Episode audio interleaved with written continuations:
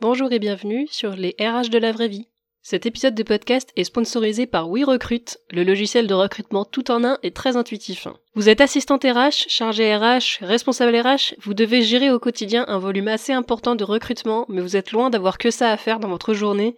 WeRecruit est un outil qui peut grandement vous aider. En effet, ce logiciel vous permet de prendre la main sur beaucoup de sujets. Le processus entier du recrutement, allant de la rédaction de l'annonce au suivi du candidat recruté, même de la construction de la page carrière et du blog de votre entreprise.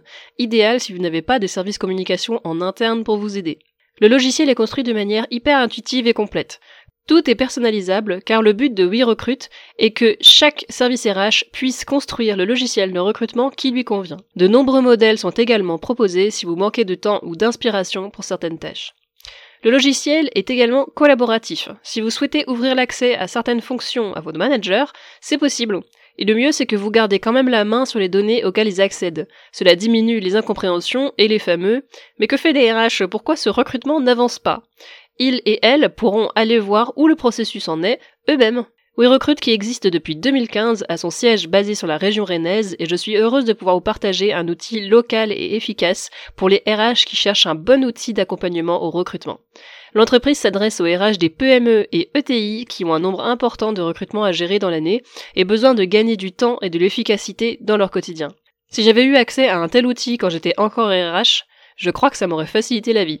Et le top, c'est qu'à la différence d'autres outils du même type, WeRecruit ne limite pas le nombre d'utilisateurs de la plateforme, la tarification se réalisant à partir du nombre de collaborateurs. Idéal pour en faire un véritable outil collaboratif. WeRecruit, c'est un vrai assistant recrutement au quotidien qui pourra vous permettre de multidiffuser vos annonces en trois clics, de gérer la page carrière de votre entreprise, d'utiliser des modèles de réponse aux candidats, de constituer simplement un vivier, accéder à des tas de statistiques dans l'idée d'améliorer vos process et plein d'autres fonctionnalités. Je vous en parle davantage sur le blog mercredi, mais pour déjà les découvrir, rendez-vous sur werecruit.com. Bonjour et bienvenue sur le podcast des RH de la vraie vie, le podcast des femmes qui travaillent dans les ressources humaines. En écoutant des conversations avec des femmes inspirantes de tous horizons, vous pouvez chaque semaine prendre une heure pour vous, pour apprendre, vous inspirer et vous sentir lié avec des femmes qui partagent le même métier. Ce podcast est celui de la sororité RH, la première communauté qui rassemble les femmes RH, et je suis Marie, sa fondatrice. J'espère que les conversations des RH de la vraie vie vous plairont, et si c'est le cas, je vous invite à le faire savoir en publiant une note 5 étoiles, ainsi, le podcast touchera de plus en plus de femmes RH et nous pourrons faire grandir la sororité. Bonne écoute Alors, dans ce nouvel épisode, je reçois Raphaël. Bonjour Raphaël, est-ce que tu peux te présenter s'il te plaît? Bonjour Marie, alors je suis Raphaël Coquibus, je suis euh, depuis quelques années entrepreneur en RH et en management. Euh, et avant, j'ai été salarié dans les ressources humaines, entre autres.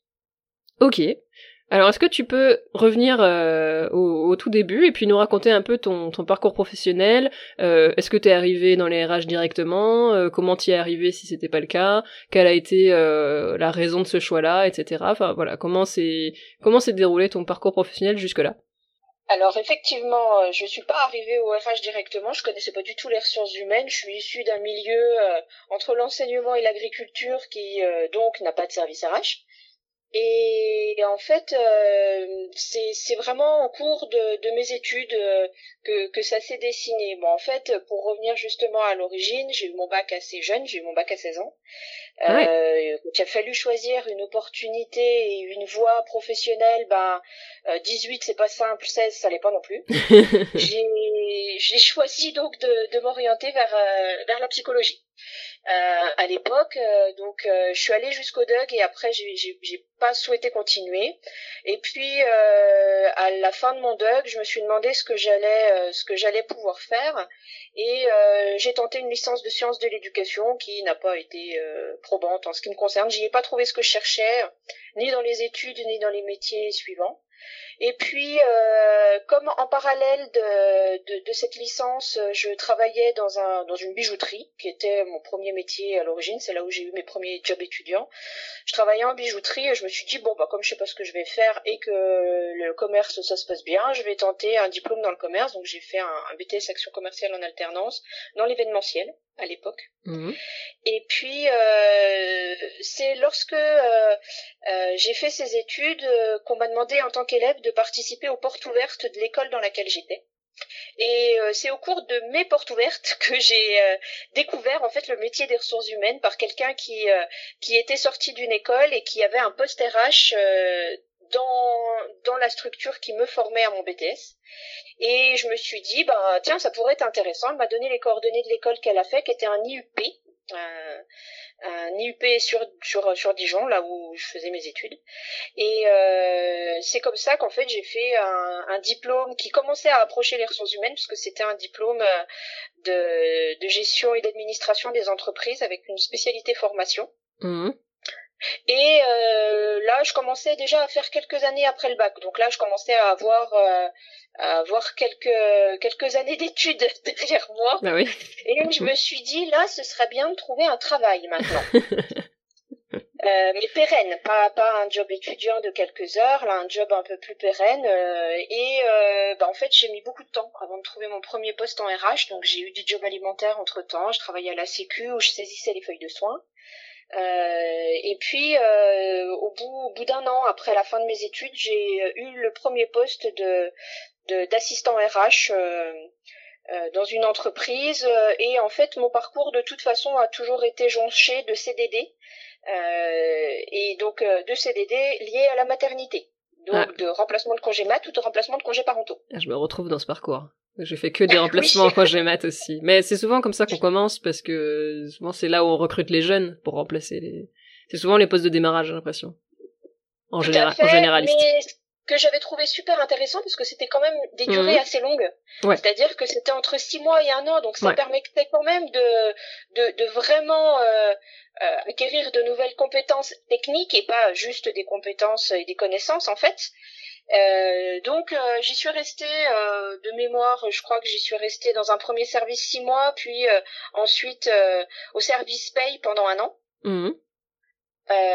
donc en fait j'ai vraiment démarré démarré tout en bas et puis bah, progressivement mes spécialités ont commencé à s'éveiller un peu parce que bah, j'ai commencé à travailler un peu dans le dans le service public Mhm. J'y avais fait un stage pendant euh, pendant ma licence professionnelle justement, et puis euh, ça m'avait euh, permis de, de, découvrir ce secteur d'activité. Et euh, j'y avais fait un mémoire sur l'évaluation de la formation. Et puis ensuite, quand j'ai cherché, j'ai aussi tapé dans ces portes-là, c'est-à-dire qu'on a tendance à taper que dans les services RH des entreprises privées, et puis moi je me suis dit ben pourquoi pas euh, aussi essayer dans les dans les services RH du public. Mhm. Et puis euh, ça m'a permis d'intégrer justement euh, euh des services RH notamment à la chambre des métiers, donc une chambre consulaire où, où j'étais chargée de formation. j'ai aussi travaillé au sein d'un conseil régional où j'étais chargée de recrutement et de et d'administration du personnel des, des, des, des personnes qui étaient de, de mon de mon champ d'action, on va dire. Euh, et en fait, c'est comme ça que j'ai vraiment développé des compétences techniques RH, mais polyvalentes, en, en, fait en associant différentes expériences euh, en CDD, euh, toujours congé euh, congé mat, euh, dans diverses entreprises publiques et privées en fait finalement. Ouais. Ça a une importance pour la suite. Euh, puis il y a eu un gros creux, euh, j'ai eu un gros creux dans mon dans, dans mon parcours euh, où j'ai eu du mal à retrouver un emploi en RH et j'ai eu un, quand je dis gros creux, j'ai eu 4 quatre à 6 mois de mémoire où je retrouvais pas de poste en RH et en fait on m'a proposé un poste de, de formatrice dans un CFA. D'accord. C'était pour intervenir en éco-droit sur tous les CAP alimentaires. Donc euh, CAP cuisine, CAP euh, pâtissier, CAP boucher, CAP charcutier. Euh, et j'intervenais en éco-droit, donc une heure par semaine auprès de jeunes qui euh, n'avaient pas fait du tout leur spécialité pour cette matière. Mmh c'était à préciser quand même. Donc euh, un peu particulier comme expérience, c'était la première fois que je formais des gens, c'était donc des jeunes, c'était des ados, euh, et c'était ma première expérience en tant que formatrice. Alors là, euh, j'ai pas compté mes heures, donc j'avais plus de 30 heures en, en, face à face avec les élèves, et puis j'en avais beaucoup plus en préparation de mes cours. J'ai fait une année scolaire, euh, et puis, euh, en parallèle de ça, euh, deux jours avant qu'on me propose ce poste-là, justement, le fait d'être arrivé un peu à un creux dans ma dans, dans ma carrière, je m'étais dit que c'était peut-être le moment de reprendre des études RH. Et j'avais commencé deux jours avant à entreprendre un, un, bac plus 4 euh, responsable RH en TNAM avec les cours du soir en fait. Ouais. Donc je me suis retrouvée sur cette année à faire des cours dans la journée et à en suivre euh, après. C'est ça va, t'arrives à, à dormir parfois? euh, C'est pas l'année où j'ai le mieux dormi de ma vie. Là, c'est certain. J'arrive même pas. À... Pour avoir donné des cours, vu le temps que ça me prenait alors que je donnais très très très peu d'heures, je me dis waouh, mais comment tu faisais quoi? Euh, Bah, je dormais peu. Ah. je dormais très peu, euh, ça c'est sûr. Je, je, préparais mes cours la nuit, euh, et puis il y avait le suivi des élèves que je faisais à l'époque en plus. Donc en plus je faisais des visites en entreprise. Euh, c'était vraiment euh, très très très formateur pour moi, dans tous les sens du terme d'ailleurs. mais c'est vrai que c'était très très fatigant. Ah, tu m'étonnes. J'ai donc continué euh, mes cours du soir. Ça, j'y ai mis un fin. J'ai fait, j'y ai mis une fin. J'ai fait l'année, euh, l'année scolaire et après j'ai arrêté. Euh, et puis euh, j'ai arrêté parce que j'avais retrouvé un poste dans les RH et là dans le public auprès du ministère de la Justice dans le cadre d'un service qui se recréait dans la ville où j'habite et qui bah, justement cherchait des profils expérimenter euh, sur ce qu'on appelle le statut, c'est-à-dire l'équivalent du, du, du, droit du travail pour le public. Et donc ça, j'avais la double compétence déjà.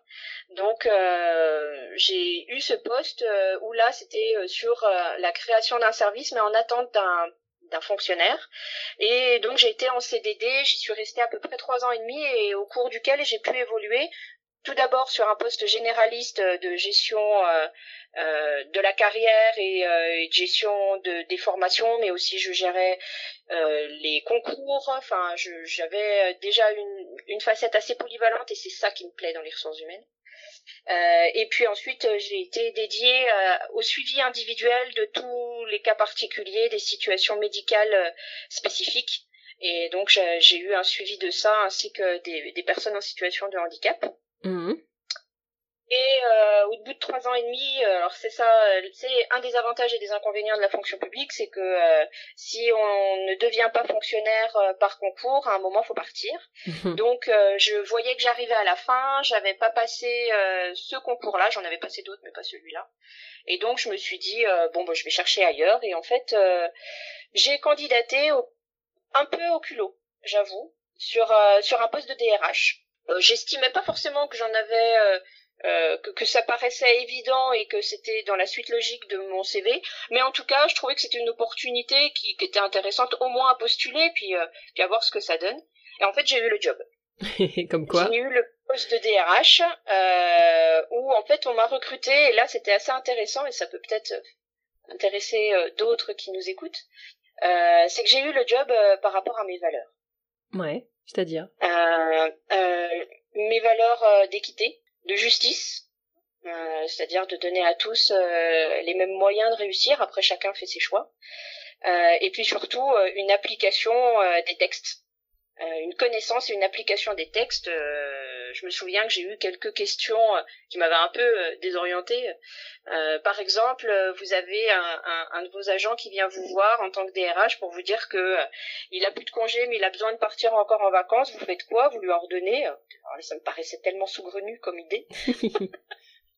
Ah, je lui dis ah bah non, il en a plus, il en a plus, il attendra le renouvellement de ses droits l'année prochaine et puis c'est tout. Et en fait, euh, j'ai appris après que c'était c'était vraiment mes valeurs plus que mes compétences techniques qui avaient été déjà validées sur le CV en fait, mmh. qui avaient été retenues.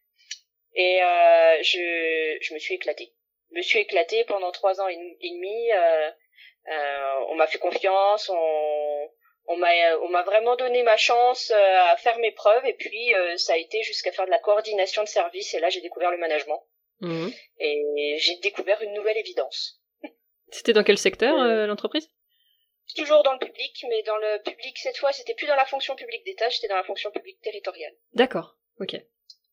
Et, et là j'ai adoré faire de la gestion de projet, faire de faire faire progresser les managers, les challenger euh, au service de l'entreprise dans laquelle j'étais.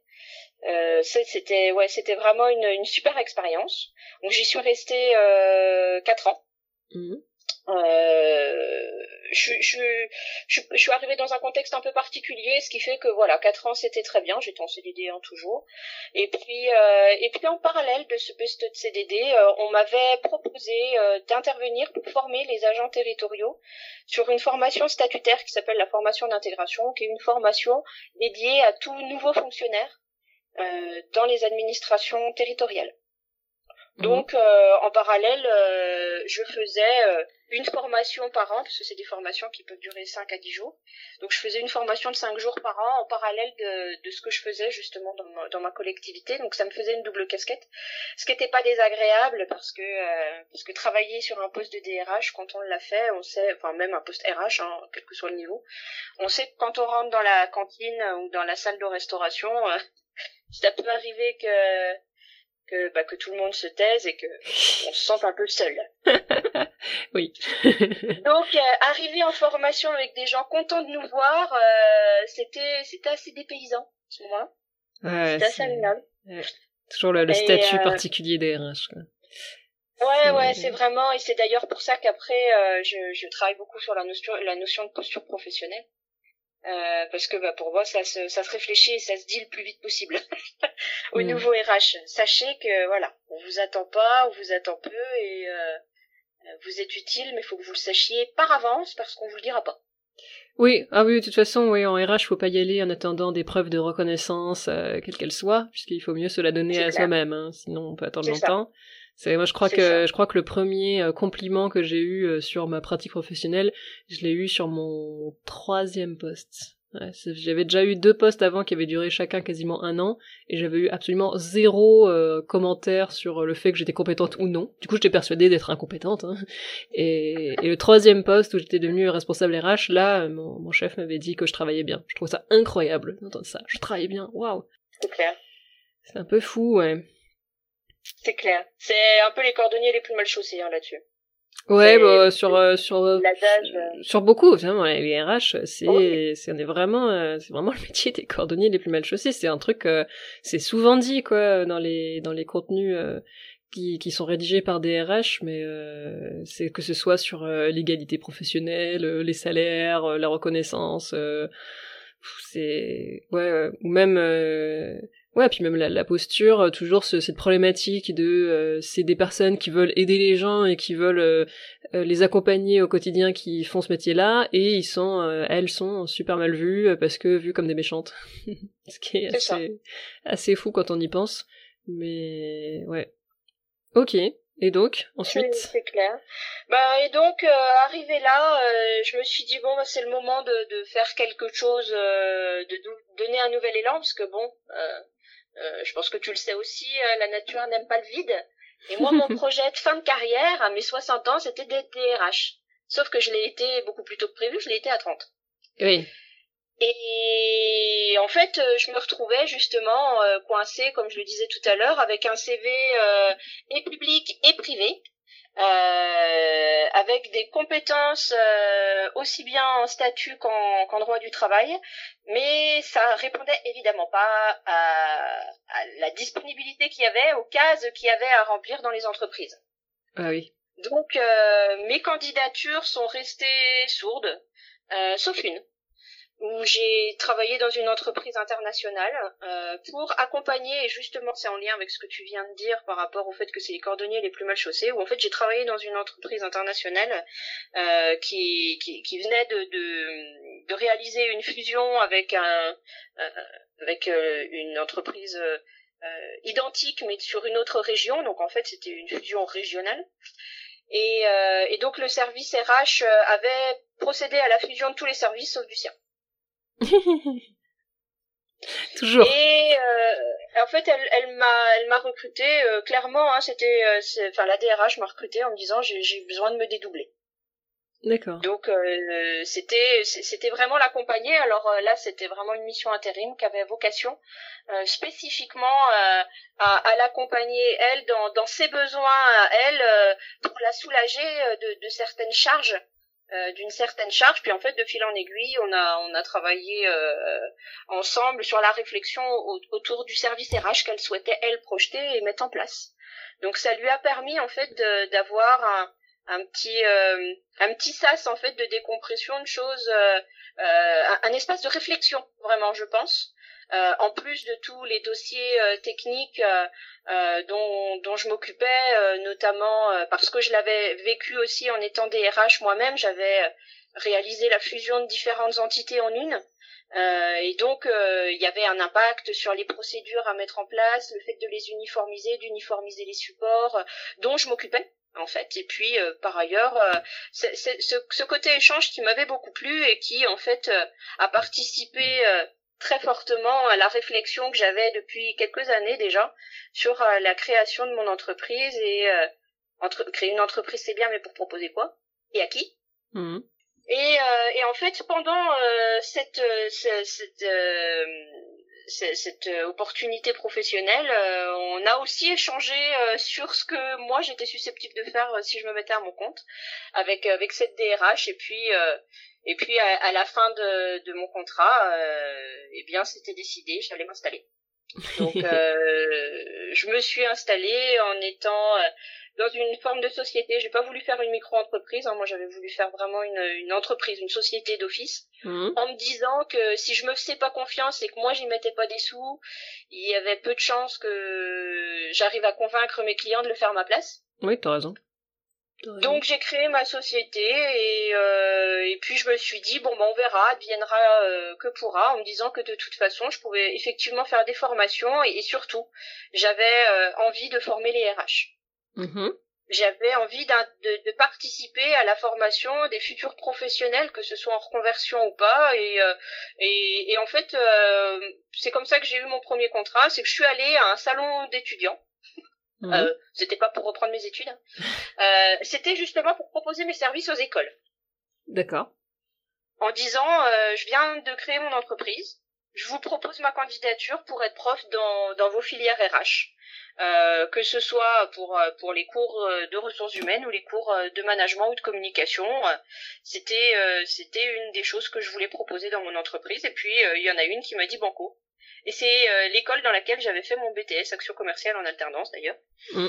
dans laquelle j'interviens toujours et pour laquelle j'ai eu un premier module dans un premier temps qui était un module sur la gestion de la formation et sur le plan de formation. Puis euh, à partir de la rentrée euh, qui a suivi, euh, la coordinatrice de cette formation m'a donné l'opportunité de, de, de, faire un tiers de la formation et donc de les accompagner sur, sur la fonction RH, sur la communication, la communication interpersonnelle mais aussi la communication interne. Et puis j'ai commencé à faire mes armes comme ça sur sur la formation et en parallèle j'avais fait une certification de coaching et, euh, et donc euh, j'ai euh, j'ai aussi développé des, des actions de de coaching individuel ou collectif. Et puis c'était très précisément le 21 mars 2018 que j'ai créé mon entreprise, donc ça fait plus de trois ans et demi et mon entreprise est en très bonne santé et, et je m'éclate. Et du coup au quotidien aujourd'hui qu'est-ce que tu fais? En, dehors des, donc tu fais du, de, tu as parlé donc des, de la formation que tu faisais euh, dans cette école. Euh, ouais. J'imagine que tu as d'autres euh, missions ou alors ça remplit ton, tout ton temps? Non, non, non, du tout. ça, je, je, tiens à garder en fait les formations pour me garder dans la réalité du terrain des RH en entreprise, étant donné que moi je ne le suis plus. Mmh. Donc je trouve que c'est important de pouvoir me confronter à leur réalité. Euh, ce qui fait qu'en fait ça me permet de rester en veille. Alors je fais plus de juridique ni de social, mais euh, je, je les accompagne sur euh, sur les, les, dossiers on va dire un peu transverses et surtout je, je, les accompagne personnellement. Donc je fais un peu de coaching au passage parce que je leur fais leur dossier pro. Je les accompagne sur leur dossier individuel. Et en dehors de ça, ben, j'interviens dans une autre école encore.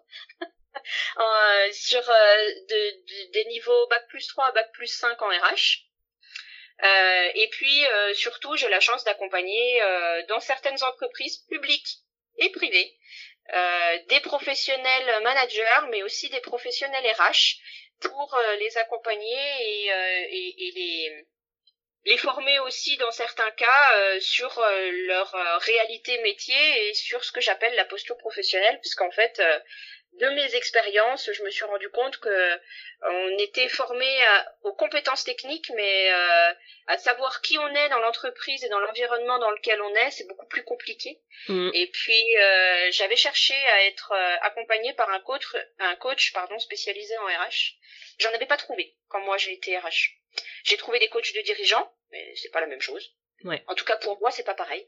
Et puis euh, je trouvais intéressant aussi de proposer justement à, à des RH d'être accompagnés par des par par une personne euh, ancienne RH euh, qui donc n'a pas que la théorie mais il y a aussi la réalité du terrain à laquelle ils sont confrontés et l'écoute ainsi que surtout la confidentialité que, que cela représente pour justement créer une confiance un petit peu plus forte. Donc j'en ai créé euh, une formation et un accompagnement individuel aussi dédié sur cette notion de posture RH et de posture de DRH, j'en ai fait deux. Euh, que, que les RH me disent elle devrait être obligatoire et intégrée à chaque formation. Donc je veux dire que mm. dans mes formations justement, je l'intègre même en filigrane parce qu'elle n'est jamais dans les programmes.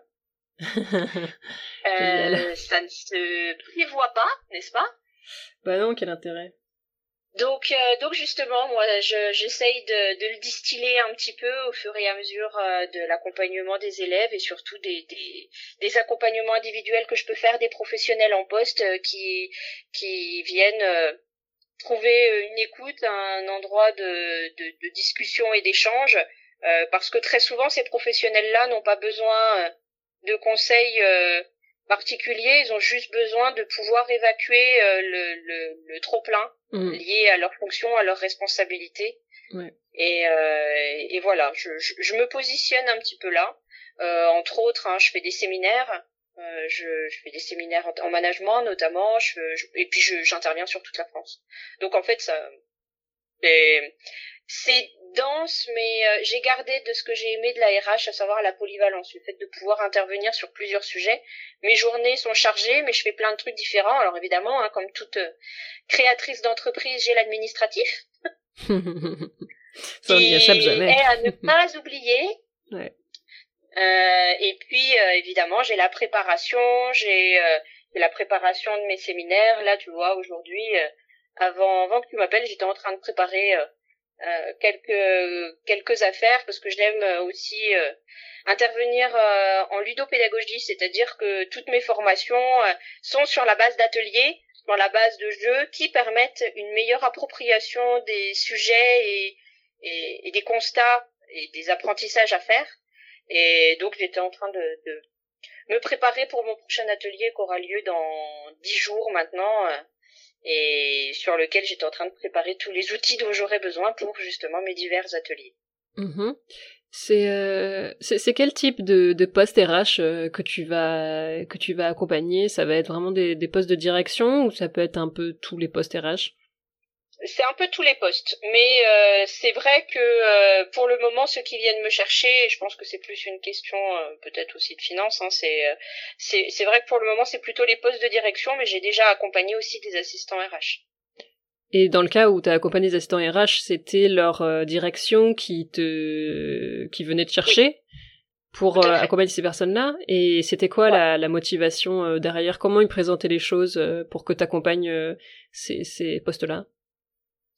Euh, c'était souvent parce que c'était une prise de poste euh, de quelqu'un qui était déjà dans l'entreprise mais qui avait été soit reclassé euh, soit soit promu en fait sur un poste avec de nouvelles responsabilités ou dans le cadre juste d'une réorientation de la personne et qu'il souhaitait on va dire faciliter ou, ou, ou outiller parce que ça, j'estime que ça fait partie aussi de mon métier de donner des outils pour que ça fonctionne.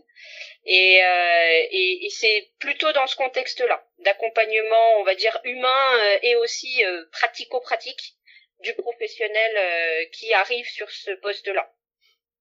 Et c'était et cet accompagnement-là, tu le fais plutôt sur le secteur public ou dans le secteur privé? Sur les deux. Sur les deux de, de manière ouais c'est c'est 50-50 à peu près euh, oh, Ça dépend des périodes de l'année, mais on va dire oui, globalement, ça fait 50-50. Ok. Là, je suis en train de, je suis en train de réfléchir en même temps parce que du coup, je me dis, euh, Friture, je suis en train de me dire que tout n'est pas perdu, puisque s'il y a des entreprises qui sont prêtes à... En fait, c'est, je, suis à la fois super émerveillée de ce que tu me dis, et en même temps, j'avoue que j'ai un, fond de, de, scepticisme dans la tête.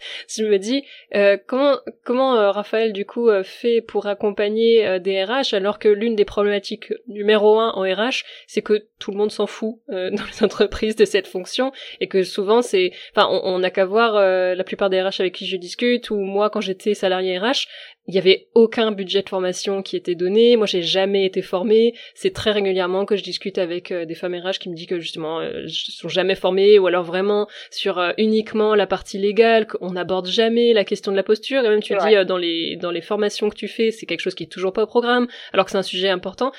c'est quoi ton analyse sur le qui, qui fait qu'il y a c'est quoi le, du coup le type d'organisation qui va donner de l'importance à ce sujet-là? Qu'est-ce qu'elles ont de différent euh, des autres du coup? Il euh, y, a, pas de, de, je peux pas donner de typologie. Alors après, je, tiens quand même à te préciser que c'est quand même pas le plus gros de mon chiffre d'affaires non plus. C'est-à-dire que c'est pas là où j'ai le plus gros volume de clients hein, non plus. Hein. Mhm. Donc euh, c'est quand même en lien avec ce que tu dis. J'en fais ça fait partie de ce que je souhaite euh, euh, continuer de proposer, mais euh, concrètement, j'en ai pas 15 par jour. Non, mais t'en as. J'en ai plutôt à hauteur de, je sais pas, 5 ou 6 par an. Ouais, ouais, non, mais de rien que le fait que t'en aies, je trouve ça, je me dis waouh. Donc, alors, j'en ai, j'en ai, mais j'avoue que c'est récent et c'est très disparate. Après, je, je pense que c'est aussi lié avec le fait que que, que j'ai des contacts, euh, notamment dans le cadre des formations, euh, des formations justement euh, diplômantes que, que j'ai, et que je fasse des, entre, des entretiens avec les, les tuteurs, et que ces tuteurs-là se souviennent un petit peu des échanges qu'on a eus. Et ça, par exemple, j'en ai une, je me souviens d'une qui, qui suite à, à, à l'échange suivi entreprise normale que j'ai fait pédagogique, euh, était venu me rechercher derrière pour pouvoir l'accompagner hmm. euh, justement et, et, et, l'accompagner personnellement. Enfin, quand je dis personnellement, c'était de son choix, mais c'était caché de son entreprise. Et c'est là où je veux en venir. Ah. C'est que euh, ils, ils le font pas forcément sous couvert de l'entreprise. On leur propose, mais euh, c'est la grande majorité le font sur leur denier personnel. Oui, j'allais dire. Du coup, elle a, elle a rémunéré, elle ouais, du coup, elle a payé avec, euh, avec ses sous perso, quoi. Oui. C'est ça. C'est-à-dire que dans certains cas, c'est l'entreprise qui leur suggère de le faire, mais qui ne le prennent pas forcément en charge à leur nom. Uh-huh. ah oui, d'accord. Donc là, tu vois qu'il y a une différence euh, aussi. Ah bah oui, ça change tout. Ça change tout. Bien sûr, ça change tout.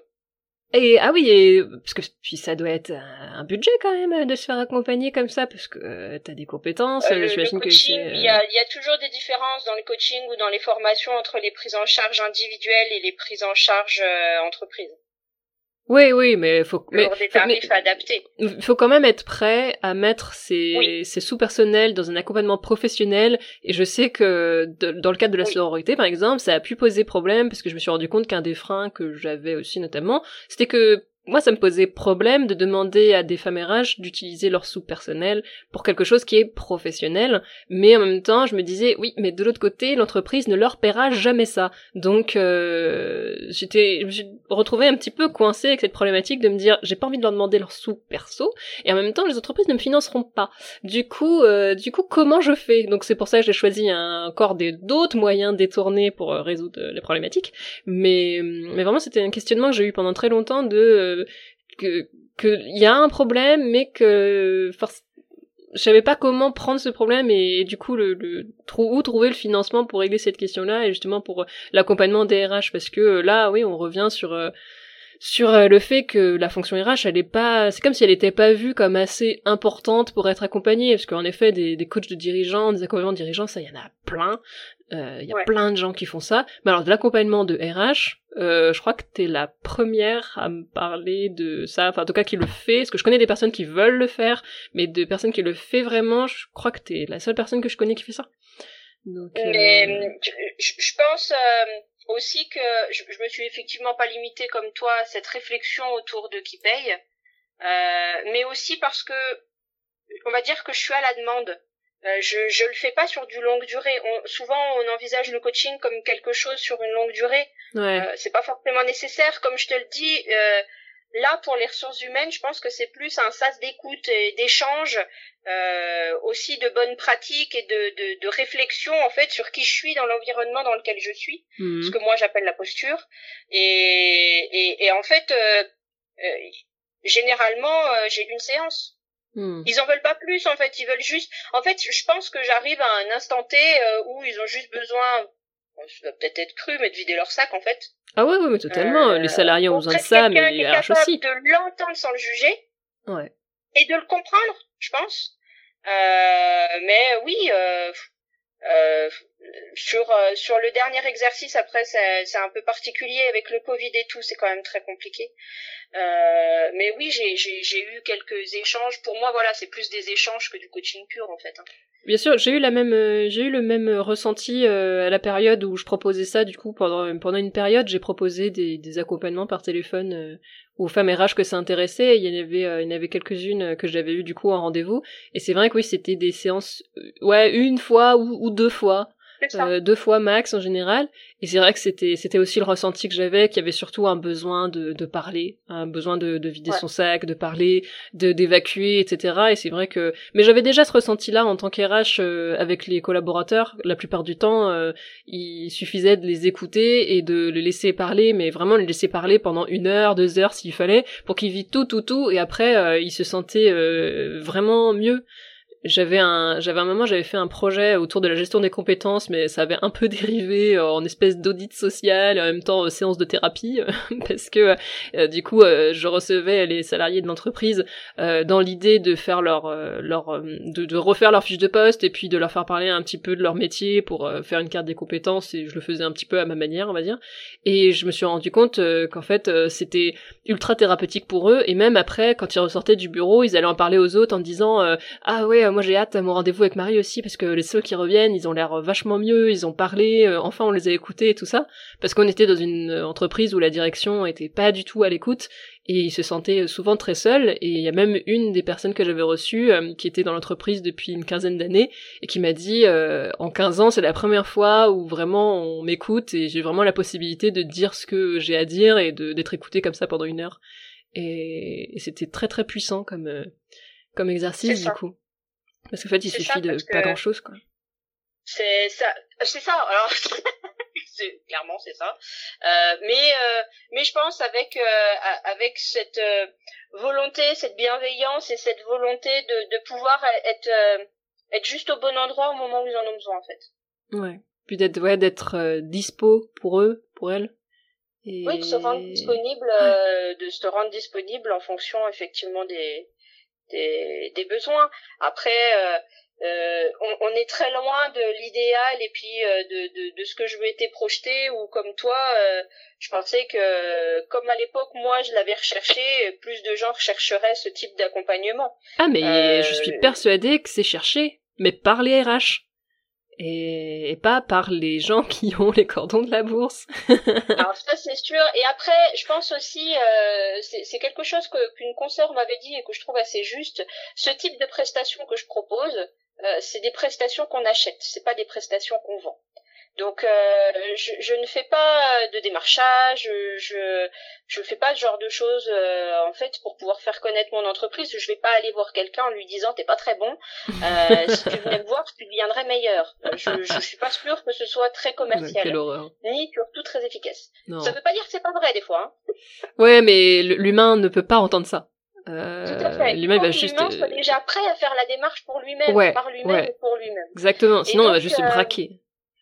Euh, je, pense que les RH ont un, un, petit euh, syndrome euh, euh, sous-jacent de se dire qu'ils sont là pour les autres, donc euh, auraient un peu malice à prendre du temps pour eux, alors que très certainement, et comme tu le disais, dans le cas, dans l'exemple que tu donnais, ton, ta direction était pas très ouverte, euh, était pas très à l'écoute, et donc ils se diraient pourquoi eux ils pourraient en bénéficier si le reste de l'entreprise n'en bénéficie pas. C'est ça, c'est ça. Oui, oui. j'ai l'impression que la, peur numéro un d'une responsable RH, c'est de paraître égoïste, de paraître, euh, de, de, faire quelque chose pour son intérêt personnel, alors qu'on lui a rabâché toute sa carrière, qu'elle était là pour les autres, qu'elle était au service des autres, qu'elle était au service de la direction, au service des salariés, au service de tout le monde, euh, et, du coup, bah, certainement pas au service d'elle-même, et que c'était euh, d'un égoïsme pas possible que de demander à se faire accompagner. Et je pense qu'il y a aussi une autre, euh, une autre dimension, c'est la, la,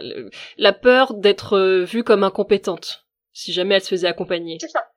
Exactement. Il y a un truc d'égoïsme, mais il y a aussi un truc de parce que s'il y a bien quelque chose que j'ai remarqué depuis euh, depuis deux ans que je fais des recherches avec la sororité RH, c'est que en RH c'est très très très très très compliqué euh, le droit à l'erreur c'est j'ai l'impression que c'est un des métiers où c'est le plus difficile de, parce que plusieurs fois j'ai essayé de lancer un petit peu des posts ou des trucs ou des, des débats sur ce droit à l'erreur en, en me jetant à l'eau la première et puis par exemple faisant des posts sur euh, des erreurs que j'avais faites ou euh, je sais pas des, même des, discriminations que j'avais pu euh, faire quand j'étais RH parce que je me rendais pas compte ou parce que j'avais pas évolué assez.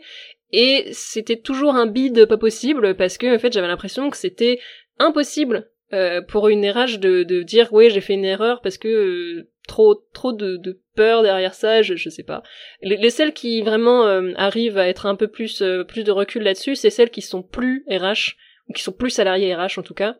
Mais c'est difficile vraiment quand on est encore dans le truc de dans, dans, le système du salarié RH de d'avoir du recul sur sa pratique parce que c'est tellement facile après d'être reconnu comme incompétent que du coup que du coup elle préfère euh, ne pas en parler quoi et garder le secret là-dessus. C'est plus facile effectivement de, de paraître incompétent comme tu le dis parce que tout le monde estime qu'il est compétent pour faire des ressources humaines.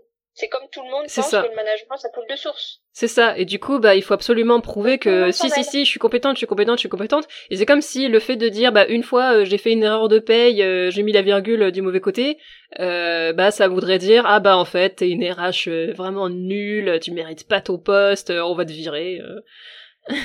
c'est comme si ça, tout de suite, ça allait avoir des conséquences terribles. Mais c'est en lien, oui, avec le fait qu'on considère que les RH, c'est un métier facile que euh, que c'est un métier à l'instinct et qu'il suffit d'appuyer sur un bouton et de savoir euh, recruter à la tête et puis euh, hop c'est bon hein.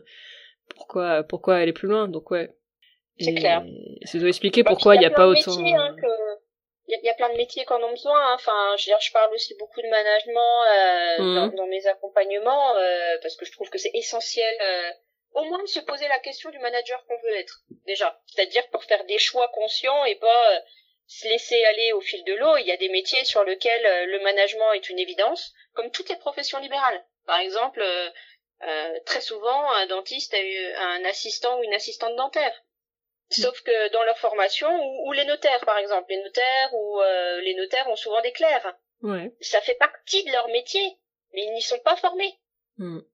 Et c'est comme le, les, les, ressources humaines et le management, alors les deux filières sur lesquelles je me je, je m'exerce, euh, les deux sont considérés comme accessibles euh, à tous de manière innée oui, c'est marrant, alors que c'est, je pense vraiment que ça fait partie des métiers les plus compliqués. Franchement, le, management, plus je l'étudie, plus je me rends compte, euh, enfin, plus j'en entends parler, plus je fais des recherches dessus, tout, je me rends compte qu'en fait, un bon manager, mais c'est euh, vraiment, euh, c'est une licorne. C'est vraiment ultra rare de rencontrer quelqu'un qui est vraiment bon manager. C'est un métier qui est d'une complexité c'est j'ai rencontré euh, j'ai eu des managers de tout type j'ai eu des managers tyrans j'ai eu des managers trop gentils euh, les, les deux les deux opposés sont c'est pas parce que quelqu'un est sympa qu'il est pas bon qu'il est bon manager c'est pas parce que quelqu'un est enfin c'est c'est vraiment super complexe. Et déjà je me dis peut-être première question c'est est-ce que j'ai envie d'être manager? Parce que j'ai l'impression qu'il y a tellement ah, de bah gens qui ont pas envie en fait de l'être et qui sont managers soit parce qu'on les a mis là euh, sans vraiment leur demander leur avis ou parce que ça avait été considéré comme une promotion euh, et du coup, ils ont pris ça pour le statut et sans se rendre compte vraiment de ce que ça impliquait comme responsabilité. Et, et, c'est dommage parce qu'en fait, des bons managers, euh, il y en a vraiment pas beaucoup. Et pas plus comme c'est, ils sont rarement pas formés. Enfin, ils sont rarement formés. Euh, peut-être s'ils étaient mieux formés, il y en aurait plus de bons mais mais c'est rare ouais les bons managers. Alors du coup euh, après bah on leur tape dessus mais en même temps si c'est des gens qu'on qu'on a catapulté à cette poste à ce poste là juste en disant bah ça fait 15 ans que t'es dans l'entreprise euh, du coup on te fait évoluer on va te mettre manager euh, t'as pas envie tant pis tu seras manager parce que c'est la seule évolution possible que t'as. Bah s'ils ont pas envie d'être là comment ils pourraient être bons? C'est ça.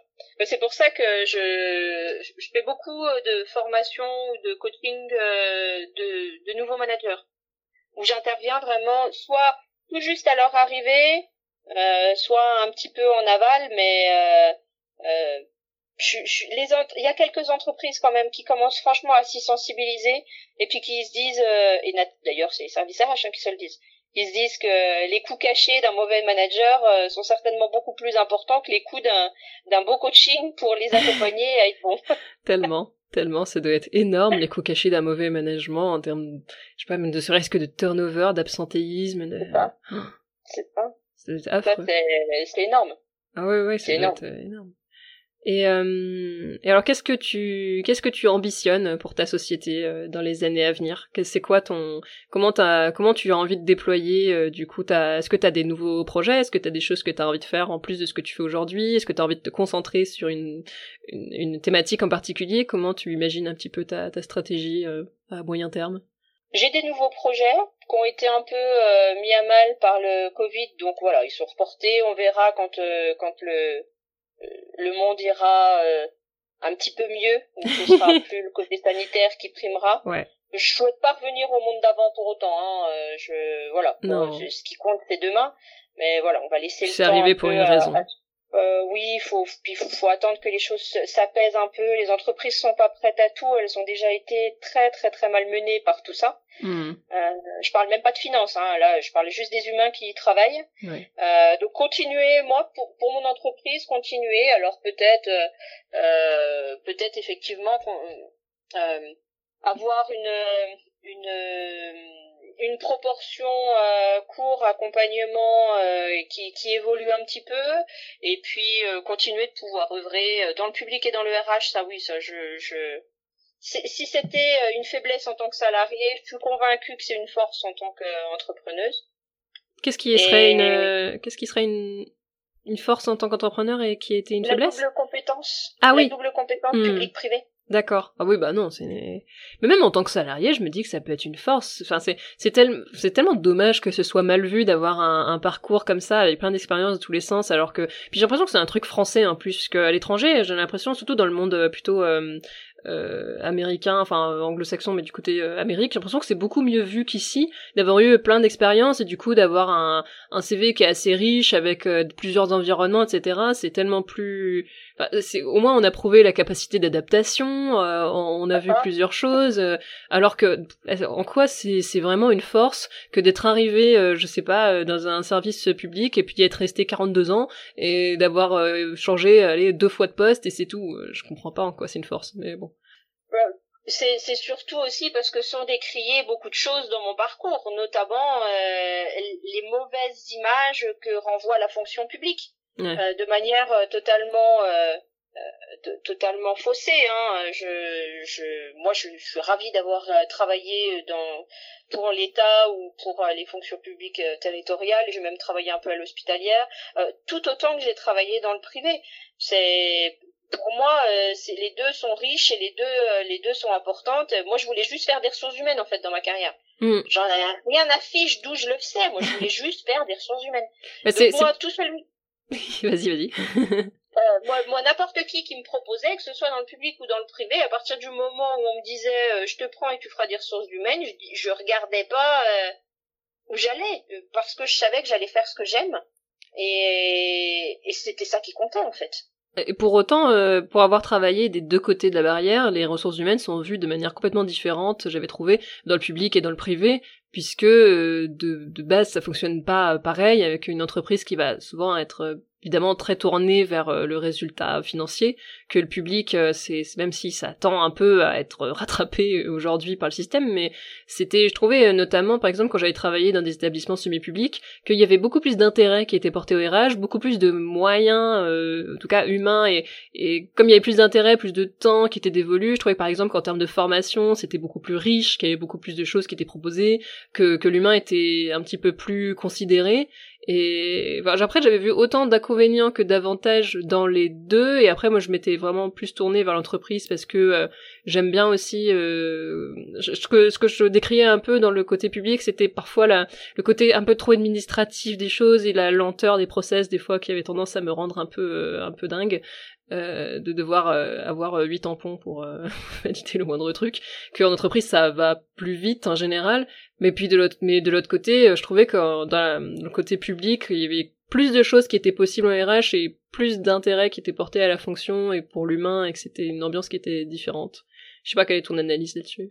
Alors, sur, sur le RH lui-même, le professionnel RH, euh, la, la, grosse différence que je vois entre le public et le, et le privé, c'est que le professionnel RH qui œuvre dans le public, c'est un professionnel administratif. C'est-à-dire qu'on lui demande pas d'être formé en RH. Oui dans le privé, en même temps, si on est honnête, euh, je connais aussi des comptables qui sont RH, je connais des juristes qui sont RH. Tous les RH ne sont pas formés en RH. Je garderai mon point de vue sur le sujet, mais sachant que je forme des RH, je pense que on, conclura assez rapidement à ce que j'en pense. Bah, ça rejoint le, ça rejoint le truc de la fonction RH et des, enfin, qu'on pense accessible à tout le monde. Du coup, euh, quand il y a un sujet RH, on la file à la comptable en se disant que ça suffira bien et qu'il n'y a pas besoin de recruter quelqu'un pour ça. Oui, ou euh, le comptable euh, se dit tiens euh, pour faire évoluer ma carrière, je vais prendre un poste de RRH et je verrai les gens comme de comme c'est très réducteur hein, et évidemment c'est un préjugé qui, qui se veut un peu marquant pour ça, mais le comptable aura tendance à voir les salariés comme ce qui coûte, mais pas comme ce qui rapporte. Euh, le RH va essayer de faire l'équilibre entre ce qui coûte et ce qu'il est censé rapporter et comment l'aider à rapporter plus. Hmm. C'est toujours c'est une question de prisme en fait. Hein. Euh, la vie est une question de prisme de toute façon, mais euh, trouver l'équilibre entre euh, entre entre ce qu'on nous demande de faire et puis le meilleur moyen de l'obtenir. Et ça, je pense qu'effectivement en RH entre le public et le privé, la différence c'est que voilà la, formation qui n'est encore pas arrivée à son paroxysme en RH privé euh, n'a pas encore totalement atteint le public non plus. Donc euh, c'est peut-être ça que que, j'aurais tendance à vouloir euh, un peu faire évoluer. D'ailleurs, j'ai fait des formations hein, sur la posture RH dans la fonction publique auprès auprès de certains professionnels RH. Euh, qui en fait s'y sont retrouvés parachutés parce que quand on a un concours on prend le poste qu'on a ça fait partie des règles du jeu je je, les critique pas moi je, enfin justement dans le, dans le sens adaptable euh, c'est un peu ça aussi moi hein. Je prends les règles du jeu dans l'environnement dans lequel je suis. Et euh, d'ailleurs c'est c'est ce qui a fait que j'ai jamais été fonctionnaire. C'est parce que les concours que j'ai eu parce que j'en ai eu plusieurs je les ai toujours refusés parce qu'il n'y avait pas de poste en RH et moi j'avais dit je je veux faire des RH donc je préfère être contractuel et faire des RH que d'être fonctionnaire et, et ne pas en faire. Ouais, ouais c'est vrai que c'est vrai c'est vu complètement différemment. Ouais, c'est oui oui, il y avait euh... l'autre jour j'ai changé à nouveau avec euh, Sarah qui a participé au podcast et qui est euh, chargée RH euh, dans une mairie et c'est vrai qu'elle elle est arrivée dans les RH sans vraiment avoir de volonté de base d'y être parce qu'elle est fonctionnaire et du coup elle peut faire un petit peu plusieurs postes dont les RH. Alors elle reste intéressée par les RH mais elle a pas du tout la même vision qu'une RH dans le privé qui a choisi son métier avant tout que Sarah elle a choisi d'abord le service public et sa mairie avant de choisir son poste.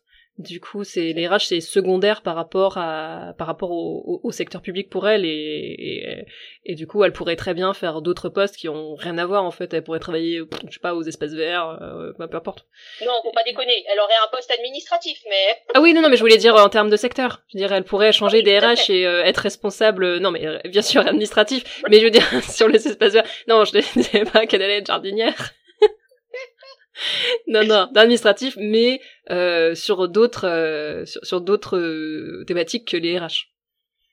De la même de la même façon. Ça, sûr. Ça, mm. effectivement, c'est d'ailleurs là-dessus que je forme notamment certains certains fonctionnaires dans les formations statutaires dont je te parlais tout à l'heure. Mm. J'en ai, c'est ça aussi que j'apprécie aussi dans la fonction publique, c'est la diversité des gens qui sont en face. Ouais. Et, et, et c'est ça que j'ai aimé quand j'étais RH dans la fonction publique, c'est que justement, le fameux jardinier dont tu parles, mais le service administratif, et puis euh, le musicien de l'école de musique, et puis euh, euh, la, la, cuisinière de la restauration scolaire et l'animatrice de l'aide aux devoirs, justement, eh bien, c'était ça que j'avais aimé, entre autres, dans la, dans la fonction publique, c'est que je, quand j'ai été DRH, je devais faire en sorte que tout le monde aille dans le même sens. Hmm. Et pourtant, c'était pas forcément évident de se dire que chacun œuvrait dans le même sens. Bah si, dans, ouais, euh, avec autant de métiers. Euh, ouais. C'est ça, et c'est ça qui était riche hein, d'ailleurs. Hein. Pour un métier RH, c'est hyper riche de pouvoir euh, faire travailler autant de, de, professionnels différents et puis de recruter autant de gens différents. C'était, c'était une des choses qui m'avait vraiment plu. Après, je, de toute façon, d'une manière générale, je ne regrette jamais mes expériences et ce que j'ai fait et je ne regrette aucune de mes expériences salariées mais euh, je regrette pas non plus de m'être mise à mon compte. bon, et tant que tu t'épanouis dans ce statut euh, d'entrepreneur et tu t'y vois encore à long terme tout à fait. En plus, voilà, je prône l'accompagnement autrement, avec des méthodes un peu différentes, avec euh, voilà, enfin, avec qui je suis en fait, avec ce que je suis en totalité. Et, et oui, je, je, je me vois bien continuer comme ça tant que tant qu'on voudra bien de moi dans, dans, dans mes différents axes euh, d'intervention. Après, je manquerai pas de faire savoir quand mes projets se mettront en place. Mhm. Euh, comme je l'ai dit, hein, c'est un peu de l'événementiel, mais très lié à l'entreprise. Donc ce serait de l'événementiel, l'entreprise en tous les cas. Mhm. Euh, mais ouais, moi pour moi en fait la base de mon métier, que ce soit en management, en RH, en tout cas la base de mon entreprise, c'est c'est l'écoute et le conseil des entreprises et des gens qui y œuvrent. Euh, et de le faire un peu autrement, c'est-à-dire euh, à, ma manière. Comme je dis, j'y mets, j'y mets l'art et la matière, j'y mets du fond, j'y mets de la forme. En tout cas, j'aspire à le faire. Et j'espère pouvoir continuer de le faire comme ça encore euh, longtemps. C'est très joliment dit. Et bah, je te souhaite tout le succès possible dans ton, dans ton entreprise et qu'on veuille, comme tu l'as dit, on veuille de toi encore longtemps. Mais j'en doute pas parce que t'as l'air. Euh, puis tu disais que ton entreprise elle fonctionnait bien et donc euh, j'espère que ça va continuer longtemps. Que là déjà on a passé a priori le j'espère qu'on a passé le plus dur de cette crise euh, sanitaire et que donc du coup on va pouvoir recommencer à, à faire des projets, puis à voir un petit peu plus à long terme, à mener des, des choses, et donc euh, que les entreprises vont avoir des nouvelles idées, et puis que tu pourras accompagner et justement leur souffler de nouvelles idées. Et, et, je te remercie d'avoir euh, partagé ton parcours et d'avoir témoigné euh, aujourd'hui pour les RH de la vraie vie. Je pense que tu as dû inspirer pas mal d'auditrices qui nous écoutent. Et puis, bah, au plaisir d'échanger à nouveau pour suivre un petit peu euh, ton, ton, tes futurs projets, notamment les projets dont tu as parlé euh, en fin d'épisode. Eh bien, je te remercie en tout cas pour, euh, pour cet échange aussi, au plaisir partagé de prolonger ça. Merci Raphaël. Merci et au revoir à toutes. Et voilà, c'était notre épisode avec Raphaël, j'espère qu'il vous a plu, et je vous dis à dans 15 jours pour une nouvelle conversation avec une femme du milieu des RH. À bientôt les RH